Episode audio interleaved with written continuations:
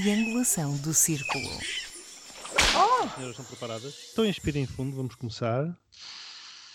Olá, olá, aqui estamos no 34 episódio desta nossa fabulosa triangulação. O meu nome é Miguel Agramonte, falo-vos de Aveiro e cabe-me ser o provocador desta semana. Eu sou o Max Spencer Dondra e cá estou em Faro. Eu sou o Daniel Rocha e hoje estou em Loures. Em Loures. Estás-te a preparar para o congresso do PCP, é isso? Falaram tanto em Loures esta semana que eu vim ver o que é que se passava. Afinal não se passa nada. Por enquanto, por enquanto. Por enquanto vi no dia errado. Oh Daniel, antes de mais quero informar-te que recebi várias mensagens acerca do rap surpresa do episódio anterior, que começava contigo e intitulaste como de serviço. Mas porque estamos na parte séria do podcast, o termo teve que ser censurado. Mas foi um sucesso, Ah, muito obrigado. É verdade. Fico lisonjeado. Depois aproveito para informar que uma semana envolvida sobre a anterior e o mistério da legionela continua em aberto. Será que no próximo episódio o Max poderá dar a boa notícia do fim da temporada da dita legionela? Não sei porque. Ai, é verdade, eu sou o de serviço da próxima semana, é verdade. Como é que se chamava? Era a, a Corona Legionela? A Corona Legionela. A única novidade é que, pelos vistos, não é da torre de refrigeração do Mar Shopping de Matosinhos. Daniel, tu andaste a semana inteira a prometer um áudio do Sr. Cavaco, mas aparentemente não há. Não há. Não há, porque caiu mal a entrevista, fiquei um bocadinho mal disposto, tive que ir tomar um compensar. Eu tive a infelicidade de assistir e posso dizer que, por mais lexívia que metem no senhor, não lavam o legado que deixou neste país. Resta o áudio que eu trago, é do Dr. Rui Rio e foi gravado durante uma entrevista que ele deu à TVI. Enfim, a entrevista valeu o que valeu. Ficou clara a estratégia de ele assumir que não percebe nada de política, vitimizando-se supostamente de uma forma irónica, mas o áudio é apenas um detalhe divertido para tornar os nossos dias mais leves. Mostra o lado de como o baterista Rui Rio conquistava e geria o investimento das suas namoradas. Sugiro que ouçamos. Sério, nem eu quero chegar a Primeiro-Ministro de qualquer maneira. Eu, se chegar a Primeiro-Ministro, tenho de ter as condições possíveis, as melhores possíveis, para fazer aquilo que tem de ser feito. Se eu, ao longo deste tempo todo, for prometer às pessoas aquilo que é impossível, no dia em que eu tomar posse já estou diminuído. Isto é como nos casamentos. Se, fizer, se, se namorar com uma, com uma rapariga e disser, olha, vou-te dar um carro descapotável, casa com piscina, vais para férias duas vezes por ano, tudo é. Depois casa com ela, não lhe dá nada daquilo, o casamento deu uma desgraça. Aqui é a mesma coisa. E, portanto, deixe-me dizer que isto é importante.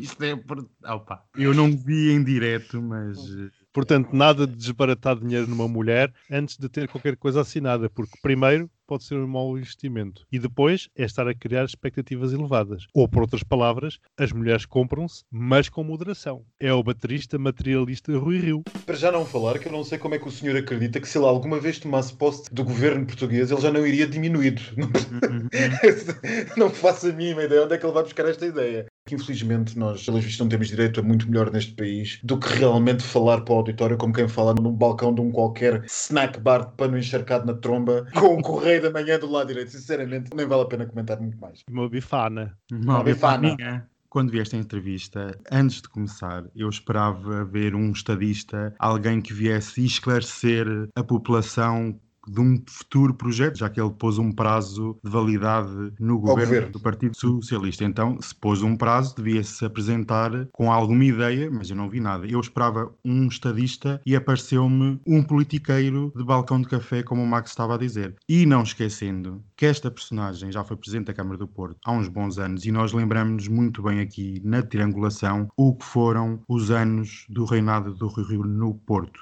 Por isso, esta história de ter sempre as contas certas e de ser muito certeiro, ser de contabilidade de mercearia, é tudo muito giro, mas depois é isto. É uma palhaçada, não se justificou e até achei que ficou muito mais diminuído com esta entrevista do que se não tivesse dado. Mais valia ter estado calado. Eu gostei muito do plano de fundo, que era uma vista maravilhosa sobre o Rio Douro noite, gostei, sim. se fosse isso.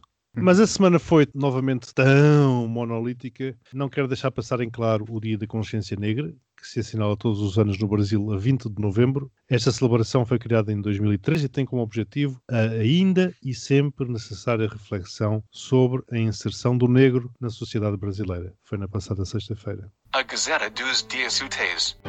Segunda, 25 Estados da União Europeia levaram com um balde de água fria quando souberam que a Hungria e a Polónia bloquearam o processo de aprovação final da chamada Bazuca Europeia para combater a crise da pandemia porque aqueles dois Estados-membros, consideraram ser inaceitável não poderem aceder aos novos fundos europeus caso não cumpram o critério do respeito pelo Estado de Direito.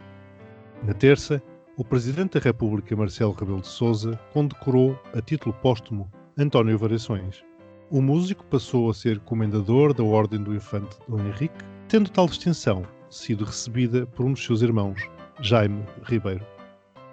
Quarta, o Primeiro-Ministro britânico, Boris Johnson, anunciou que o Reino Unido vai proibir a venda de veículos com motores a diesel e a gasolina a partir de 2030, 10 anos mais cedo do que o previsto. Na quinta, após uma pausa de cerca de dois meses, voltaram as reuniões do Infarmed para avaliar a evolução da pandemia da Covid-19 em Portugal.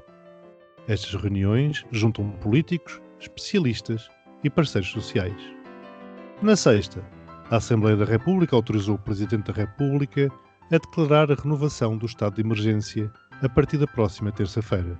Votaram a favor o PS, o PSD e a deputada não inscrita Cristina Rodrigues. Votaram contra o PCP, PEV, Chega, Iniciativa Liberal e a deputada não inscrita Joacine Catar Moreira. Meus amigos, vamos então às votações. Bem, meus queridos, isto segunda-feira foi realmente um balde de água fria, isto foi um bidon em cima da minha cabeça, porque eu tive logo que trabalho. É muito bom, um bidon em cima da minha cabeça. na minha cabeça. Desculpa, como é que uma pessoa reage, uma pessoa que trabalha na área da finança e de investimentos, etc, etc, etc, este tipo de notícias é tipo, tu ficas em choque. Isto só pode levar zero pontos, porque o dinheiro fala, o dinheiro fala muito alto, e é o que eu tenho a dizer. Zero. O Sr. Orbán e o sobrevivente Razinski e a sua trupe que está instalada no governo em Varsóvia sabem muito bem o que é que andam a fazer e a julgada nós vamos falar disto a quanto do nosso tema principal, mas esta jogada é capaz de ter sido aquela gota d'água que fez transbordar o copo. Eles conseguiram, com a pouco honrosa exceção da Eslovénia, uma união geral dos Estados contra a posição deles e tornaram a situação que andava ligeiramente entretido entre intelectuais e académicos e observadores da União Europeia de crítica a estes dois Estados em particular, numa questão de absoluta premência para todas as opiniões públicas da Europa, porque agora estamos a falar, como o Daniel muito bem notou, de dinheiro. E quando se fala falamos de dinheiro, toda a gente fica muito chateada. O avanço do governo holandês sobre a possibilidade de um acordo intergovernamental para repartir dinheiro que pusesse de fora estes países é capaz de ser uma belíssima maneira de responder àquilo que estes senhores tentaram diplomaticamente conseguir. Seja como for, já falamos disto mais adiante, zero pontos. E na terça? Pronto, 12 pontos. Isto foi o Marcelinho a pescar o olho a certos Às manas. às manas, também quando curou o Jorge Palma, a Alice Vieira, a escritora. Foi assim um pescado de olhos subtil, sem dar muita larida à coisa. Achei que é merecido no António por todo o trabalho que desenvolveu pelo legado em Portugal. Marcelo Rebelo de Sousa resolveu congratular postumamente a mana de todas as manas. Nós achamos que ele fez muitíssimo bem. Eu concordo, fico contente, merece claramente 12 pontos, mas a que hoje merece é António Variações postumamente e não Marcelo Rebelo de Sousa. Fique claro. Quarta-feira, Olha, eu vou já dar os meus pontos. Eu, sinceramente, vou dar zero. E vou já explicar porquê. Isto é tudo uma grande manobra de diversão. Só serve para atirar areia para cima das pessoas. Porque os verdadeiros problemas ambientais têm os carros, mas há muito para fazer. Imensas coisas para fazer. Isto é, ah, proibir em 2030 é fácil dizer que daqui a 10 anos são proibidos. Nós precisamos de ações para ontem. Não é para daqui a 10 anos. Falha muito. A ação climática tem perdido terreno neste tempo de pandemia e de SARS-CoV-2. É muito triste. Eu não sei se a ação climática tem perdido terreno, é capaz de ter perdido como tudo perdeu nos últimos meses, mas eh, talvez as coisas mudem agora com a mudança. Enfim, esperemos a mudança na presidência norte-americana pelo, pelo menos para os próximos quatro anos. Agora, diesel ou não diesel, fazer isto ou fazer aquilo outro, os ingleses deviam estar muito mais preocupados por estes dias que correm do que propriamente mudar o combustível dos carros que eles usam. Mas está bem, seis pontos, vá lá. na quinta, Reuniões do Infarmed são uma coisa que, ainda que sejam aborrecidas para toda a gente, tanto os telespectadores que estejam em casa, como os políticos e os membros das confederações patronais e, e sindicais que têm que estar lá presentes, eh, deve ser uma grandíssima seca. A verdade é que, do ponto de vista político, o governo nunca devia ter abandonado estas reuniões do Infarmed, porque a partir do momento em que as abandonou, deixou toda a responsabilidade das decisões dos seus critérios de gestão da pandemia politicamente entregues a si mesmo, não mais do que a eles mesmos. Isso é mau, é péssimo, porque não permite construir uma narrativa apoiada em ciência. Voltando voltar à Infarmed é dizer à opinião pública, pá, não somos nós que decidimos isto, foram os cientistas, aqueles maus que estão lá sentados, é que dizem que nós temos que ser um bocadinho mais brutais e um bocadinho mais violentos. Do ponto de vista da gestão política, o governo nunca devia ter deixado de o fazer. A gente sabe, é chato, é aborrecido. Estamos todos ali a três ou quatro lugares de separação uns dos outros e temos que aturar provavelmente horas e horas de entendidos a falar sobre aquilo que provavelmente já sabíamos, mas fazia falta. E portanto o regresso, nesta altura, só pode ser aplaudido porque um governo que é assistido por cientistas é seguramente um governo que decide melhor perante uma situação como esta. 10 pontos. Mas deixa-me esclarecer uma coisa, que é assistido por cientistas, mas que não são, ou que não têm os cientistas a decidir. E ainda bem que assim não é, não é? Exato. Não é uma tecnocracia científica, mas é uma democracia em que tão mais saudável será essa democracia quanto mais racionais sejam os seus critérios. Porque muitas vezes há muitos defensores da solução sueca, onde aparentemente a decisão é única e exclusivamente científica. Claro, não. Portanto, E- e- tecnocrata. tecnocrata, mas ainda assim do ponto de vista científico altamente contestada. Mas ainda partindo do pressuposto que pudesse ser uma decisão eminentemente científica, por isso mesmo é que eu disse que ela não tem que ser, nem pode ser só científica, mas deve ser assistida pelos melhores critérios da ciência, seguramente. Bom, não vamos mandar eu vou passar aqui o áudio da mosca. Não vamos cair na crítica da mosca. Sim, sim, sim, sim. Governo pondera dividir os conselhos em três escalões de risco, Escalões de risco. consoante o número de casos de Covid. E como é que isso funciona? Bem, suponho que será assim como as divisões que há no futebol: primeira, segunda e terceira. Depois, em função dos resultados, os conselhos descem ou sobem de divisão. Não achas que é um bocadinho básico falar da pandemia como quem fala de futebol? Porque havia de ser básico. O futebol é como a pandemia, toda a gente dá palpites.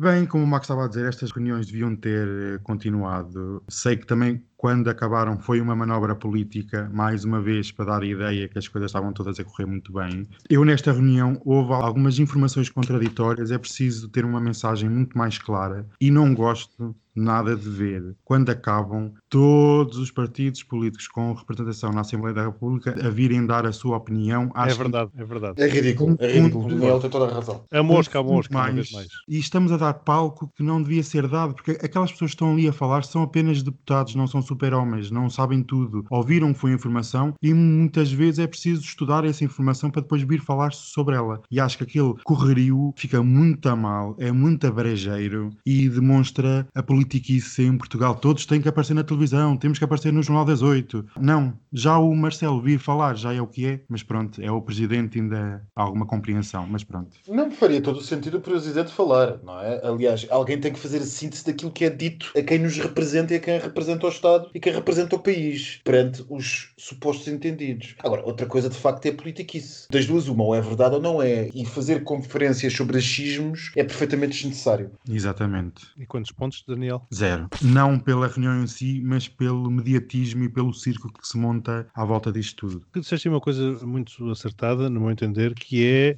a velocidade com que se querem fazer pronunciamentos sobre o que foi dito. Não há tempo para o amadurecimento que é necessário em ciência. Exatamente. Principalmente nestas coisas novas em que toda a gente está a navegar no inexplorado. Aliás, me mete um bocado de confusão as recomendações da OMS saírem quase em tempo real para a opinião pública. Porque naturalmente ela vai tendo informações num sentido, depois noutro, e isto é para ser digerido por quem entende, não é pelo comum dos mortais, que não entende que a ciência evolui com muitos passos, uns à frente, outros atrás.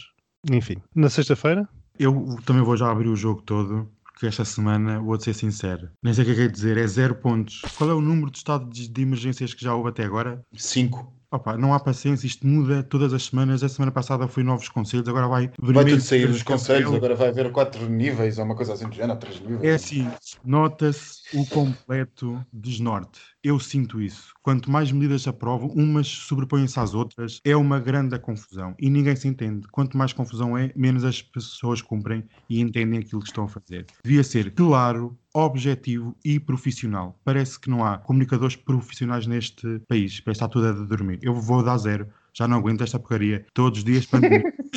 Todos os dias Covid. SARS-CoV. É. O bicho, oh, Daniel, o bicho anda aí, portanto tem que aparecer todos os dias no jornal, não é verdade? Pois, eu leio vários jornais por dia, mais a televisão, mais a internet, é assim Covid, Covid, Covid. Bom, uma pessoa tem que viver, eu tenho que pensar nos grandes problemas da vida, filosóficos e políticos. Ele anda a ler Foucault os dias todos.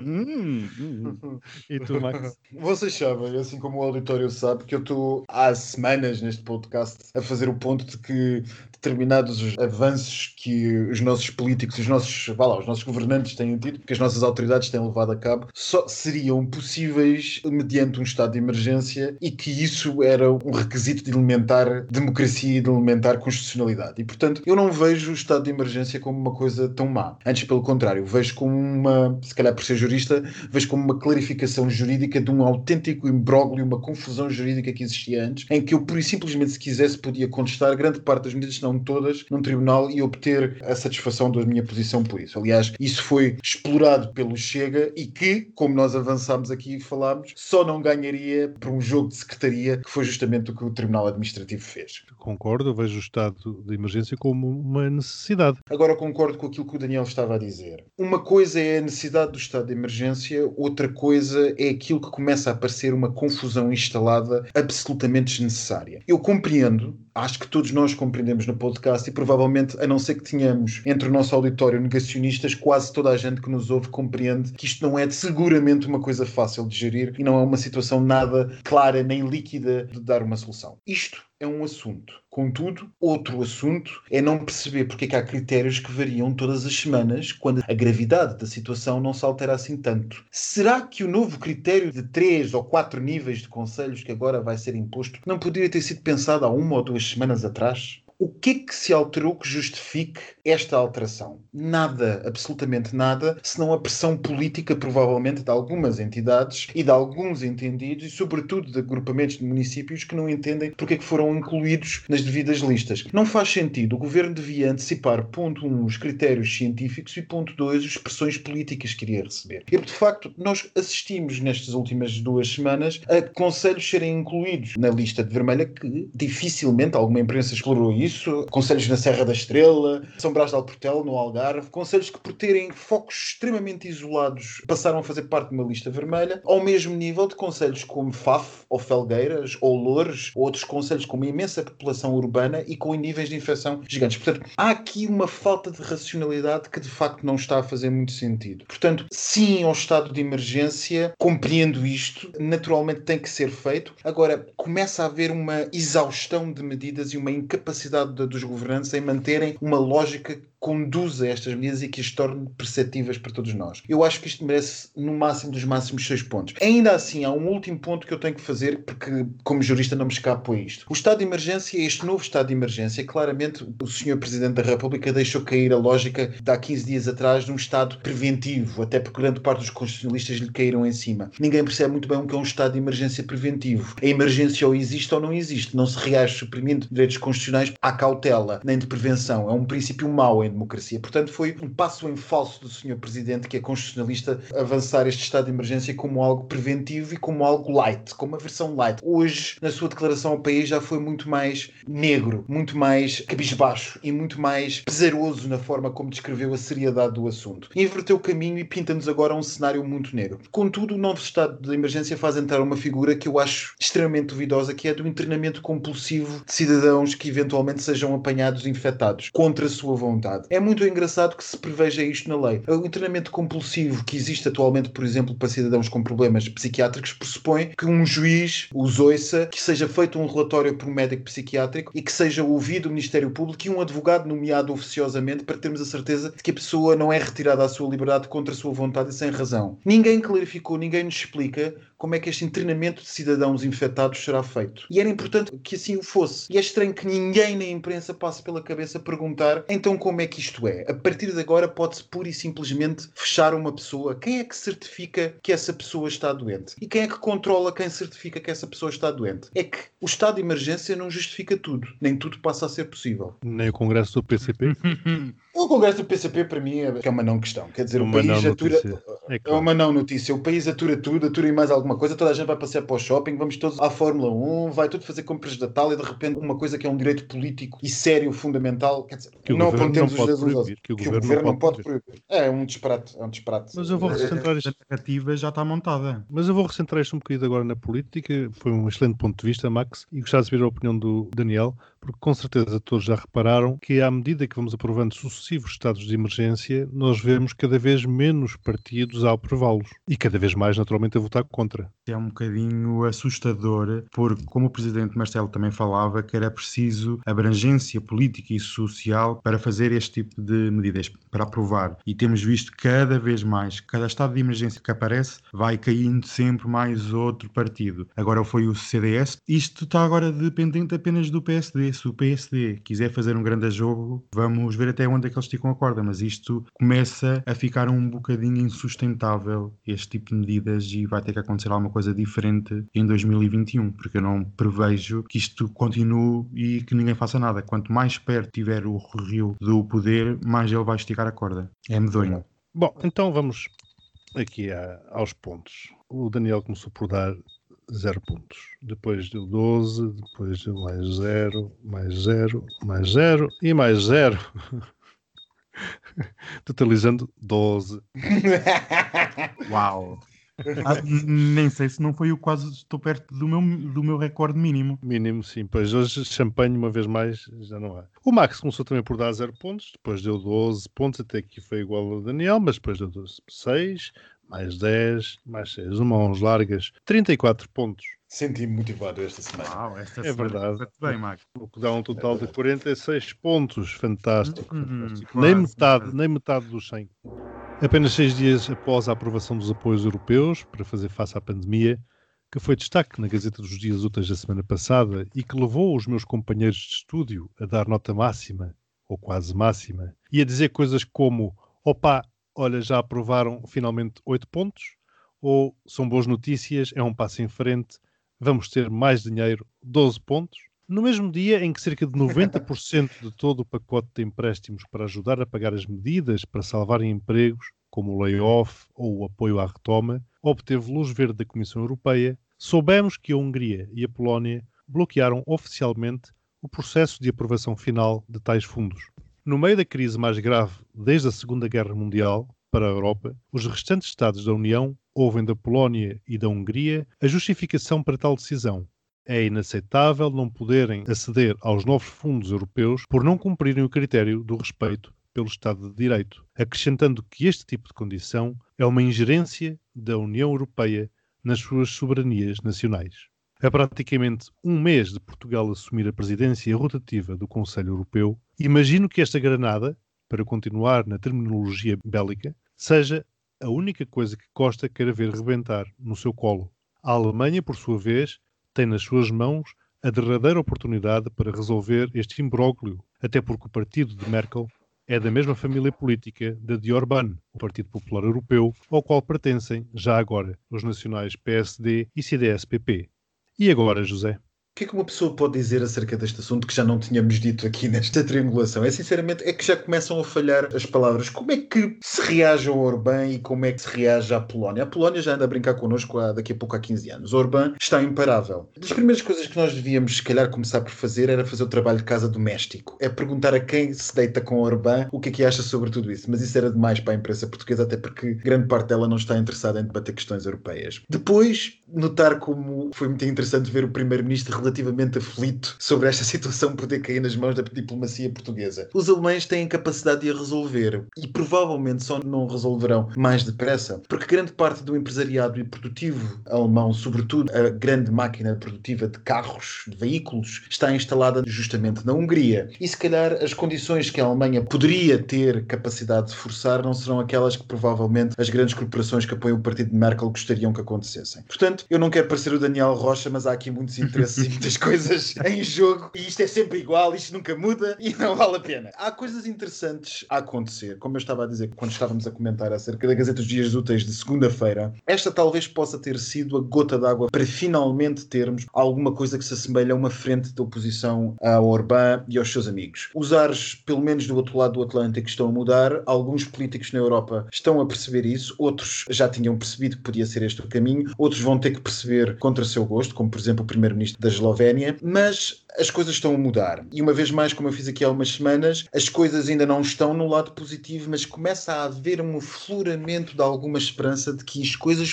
poderão eventualmente começar a correr melhor, ou que pelo menos a reação dos partidos de centro e moderados começa a ser mais assertiva. A reação do primeiro-ministro holandês no Parlamento holandês foi um bocado semelhante à reação de Casado no Parlamento espanhol aqui há umas semanas, quando declarou que o PP espanhol nunca se aliaria nunca quereria nada com o senhor Abascal do Vox. Foi mais ou menos o que o senhor Rutte fez no Parlamento esta semana, ao dizer que nunca quereria ser como esse, e cito, homem horrível que vive em Budapeste chamado Orbán. Quando nós chegamos a este ponto, pelo menos alguma coisa começa a mudar e começamos a perceber que, pelo menos no centro da Europa, os políticos moderados, ainda que Rutte não ande muito longe de ser um crápula, mas isso são as contas de outro rosário, pelo menos os políticos moderados começam a perceber que as suas opiniões públicas já estão preparadas a afrontar, ou pelo pelo menos, a questionar a questão de afrontar a extrema-direita e, sobretudo, os movimentos na Europa de Leste. Depois, insisto naquilo que estava a dizer inicialmente. Era bom perguntar-se a quem se deita com estes políticos o que é que eles acham sobre o assunto. Por exemplo, o governo da Eslovénia que saiu imediatamente a apoiar Orbán e os senhores de Varsóvia, porque são muitos, não vale a pena pôr um nome só num deles, ao contrário da Hungria. A Polónia está cheia de uma clique insuportável de gente desta. A Hungria é muito mais personalista, concentrada em Orbán. O governo da Eslovénia como eu dizia, saiu em apoio destes dois senhores depois de estar chocado com a votação que não estava nada à espera. Parece óbvio que havia uma coordenação diplomática entre estes três países. A Eslovénia é presidida por um senhor que é o único, praticamente, dentre todos os primeiros ministros europeus, a dizer que Trump foi enganado e que lhe foram roubados os votos e que ele tinha ganho as eleições. E no país de Melania Trump, este primeiro-ministro já foi preso duas vezes, acusado, entre várias coisas, de tráfico de segredos militares. O senhor já foi do Partido Comunista e agora é de um partido de extrema-direita. Enfim, é estes os senhores que estão a tentar contrabalançar a União Europeia. A União Europeia enfrenta um autêntico desafio existencial e está no limite de sabermos se sobrevive a isto ou não. Orbán tem que ser posto na ordem. Há bocado, na Gazeta dos Dias Úteis, quando tu e o Daniel comentavam precisamente este tema, o Daniel falou na questão do dinheiro, que é o que manda, e tu fizeste depois um ponto muito interessante, que é enquanto isto não tocou no dinheiro, isto era só um tema de alguns intelectuais e alguns Exato, e de analistas, de analistas, analistas etc. de político.eu e coisas assim. E hoje, quando eu estava a preparar esta edição, resolvi falar com um amigo meu polaco, que mora em Varsóvia, era comissário de bordo da LOT, e tem uma visão muito interessante de política política, uma visão global, além de português, fala mais uma série de idiomas. Qual não foi o meu espanto quando o descobri muitíssimo magro, no meio de uma crise psicológica, a viver em Praga. Eu não falava com ele, confesso, há dois ou três meses, e nestes dois ou três meses ele mudou-se de país, perdeu o emprego, foi espancado várias vezes na rua, e estamos a falar de Varsóvia, assaltaram-lhe a casa duas ou três vezes eh, por ser gay, e ele mostrava-me no vídeo um arco-íris, destes vai tudo ficar bem na televisão, no canal checo, e ele dizia este tipo de bandeira é impossível aparecer na Polónia, porque tudo o que é arco-íris está banido de aparecer na Polónia. Eu perguntei-lhe se ele não queria participar como convidado neste episódio, ele disse-me que não, dizendo que não consegue falar da Polónia sem chorar. Era uma pessoa que tinha uma carreira fabulosa, que tinha uma vida muito boa e que hoje aos 36 anos eu tenho que começar tudo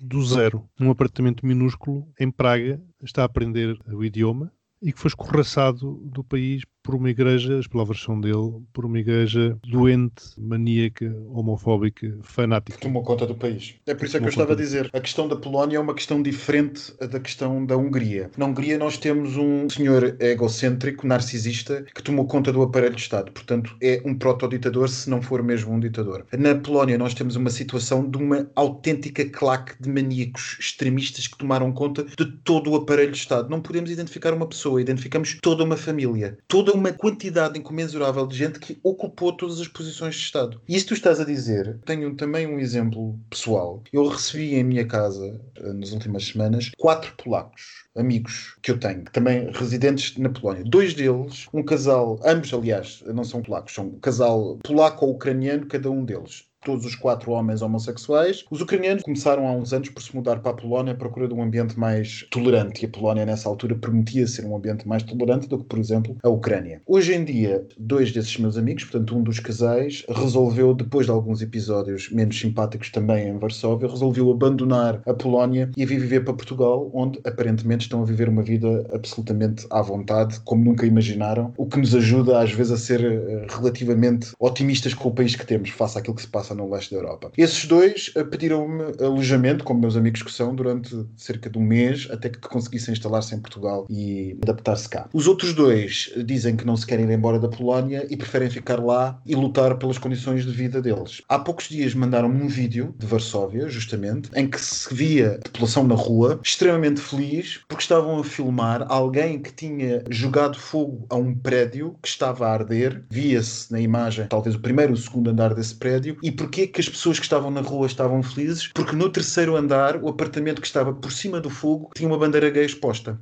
É isto a Polónia, é isto um país da União Europeia e é isto que nos está a acontecer. Nós já o estamos a sentir, mas ninguém quer saber disso porque por enquanto eles só vieram para os homossexuais. Foi esse ponto que eu fiz porque enquanto não foi o dinheiro, isto foi acontecendo repetidamente num país que aparentemente se esqueceu daquilo que os nazis lhes fizeram a quando da Segunda Grande Guerra. Não apenas os nazis, mas que tanto sofreram. Exatamente. Depois destes dois relatos, é complicado, é emotivo mas eu tendo a discordar no sentido de achar que alguma coisa vai mudar até dia 31 de dezembro, que é quando isto vai ter que ser aprovado.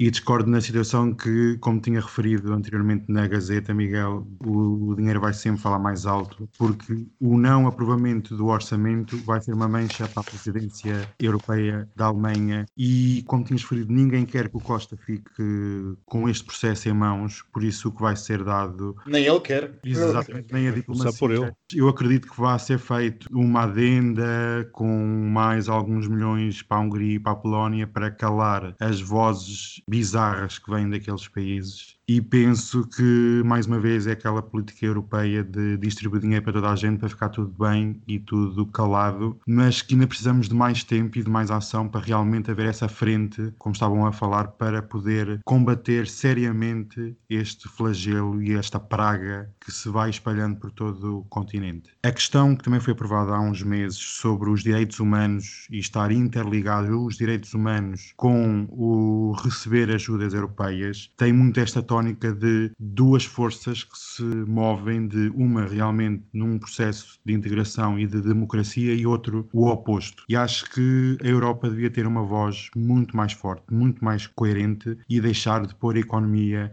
acima de todos os direitos ou todos os benefícios e acho que deviam agir. Repara que eles nem sequer falam em direitos humanos, falam em Estado de Direito.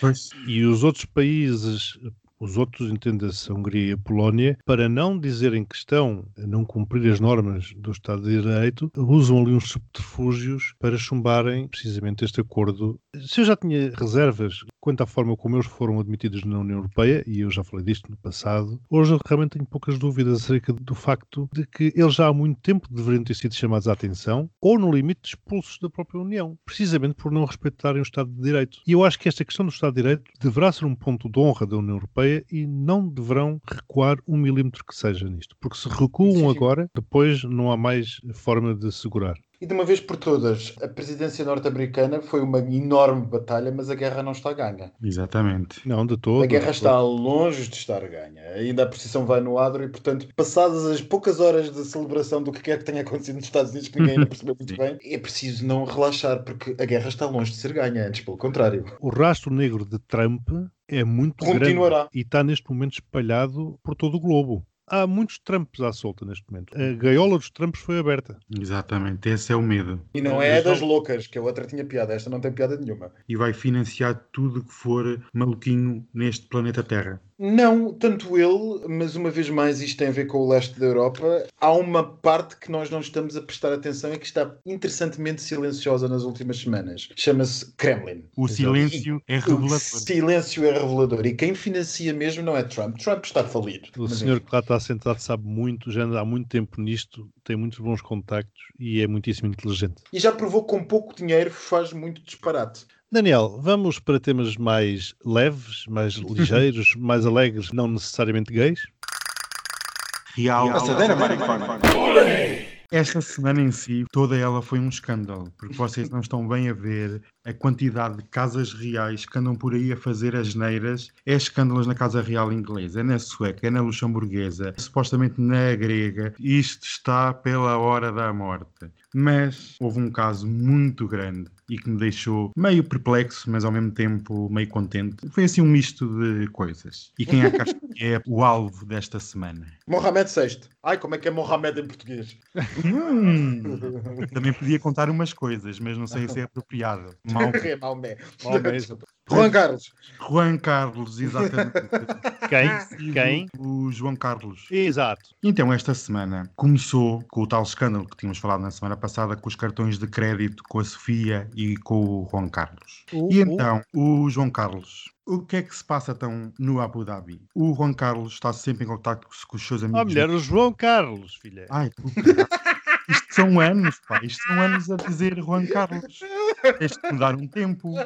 É o Haroldo, é o Henrique, é o não sei quê. Opa, tens que mudar um tempo para eu fazer o reset e chamar ao meu querido amigo João Carlos. O João Carlos está prestes a deixar o Abu Dhabi. E então porquê? Os amigos milionários querem à força toda que ele saia de lá porque não está a dar uma boa imagem, está a ficar muito caro, porque são 6 mil euros por dia a suíte onde ele habita, e então querem-lhes oferecer várias propriedades em Palm Beach, na República Dominicana, entre outras propriedades pelo mundo fora, ele tem muito por onde escolher. E então, esta semana, ficámos a saber que o João Carlos, a quando da sua fuga de Espanha para o Abu Dhabi, passou pelo aeroporto Francisco Sá Carneiro no Porto. Ah, Para não agitar as águas e não ver paparazzis em todo lado, ele registou o seu nome como, eu vou ler em espanhol, Juan Summer, que é um acrónimo de Sua Alteza Real, o Rei. Vejam lá a intelectualidade desta gente. O que é se fosse parente da Dona Summer. eu também fiquei pensando,